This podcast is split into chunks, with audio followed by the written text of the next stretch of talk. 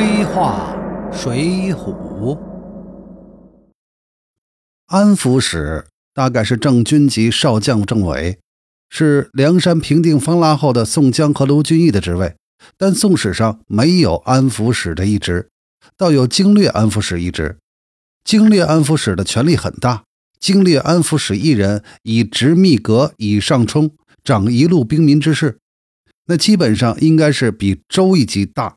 相当于正军级，但因为不是军事主管，所以呢，对应为正军级政委一职。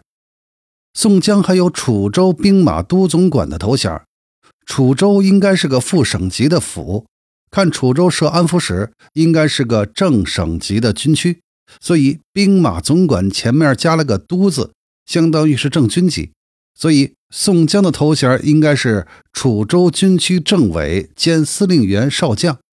同理，推卢俊义的泸州安抚使兼兵马副总管，这个副总管实际上应该是指副都兵马总管，就是泸州军区政委兼副司令员少将。吴用呢是武圣军承宣使，正军级少将政委。承宣使，宋史上记载的是承宣使吴定元，旧名节度观察留后，地位呢？高于正五品的观察使，但低于正四品的殿前副都指挥使，好像应该是从四品。宋史上说，政和七年，召观察留后，乃武纪藩镇官，以所亲信刘冲后务之称，不可寻用，可冠以军名，改为承宣使。从这段看，应该是个监军的角色。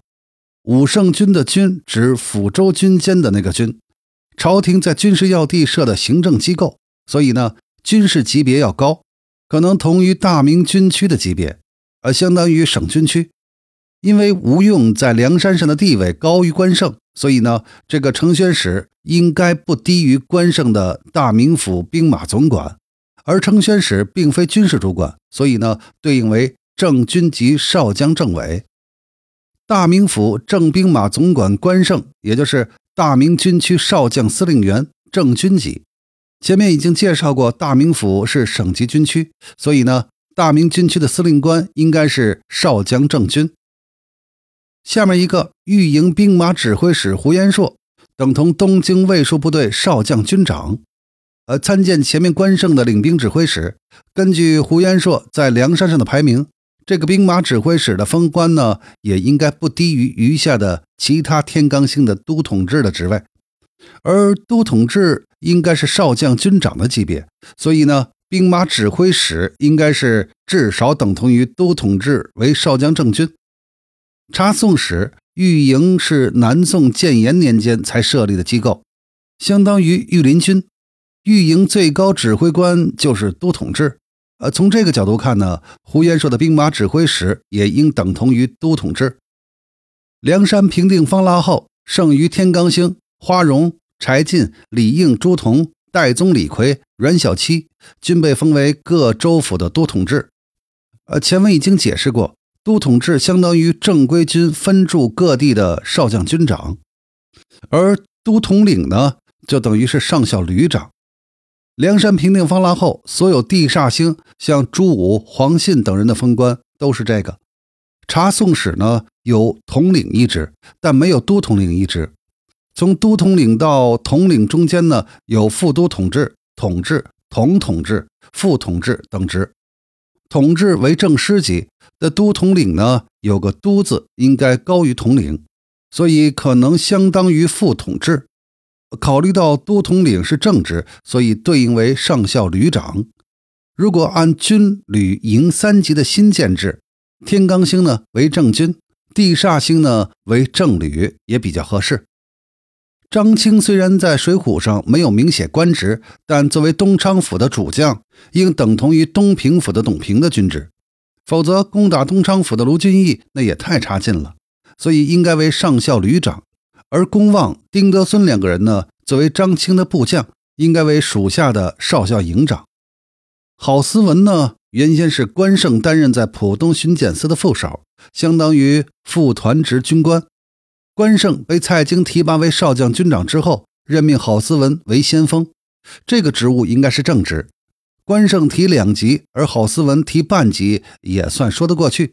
以一个军的兵力派一个团作为先锋，那也非常合理。所以呢，郝思文应该是上校先锋团长。秋月、周王两人呢，是高俅征讨梁山不利的时候，朝廷派去的援军。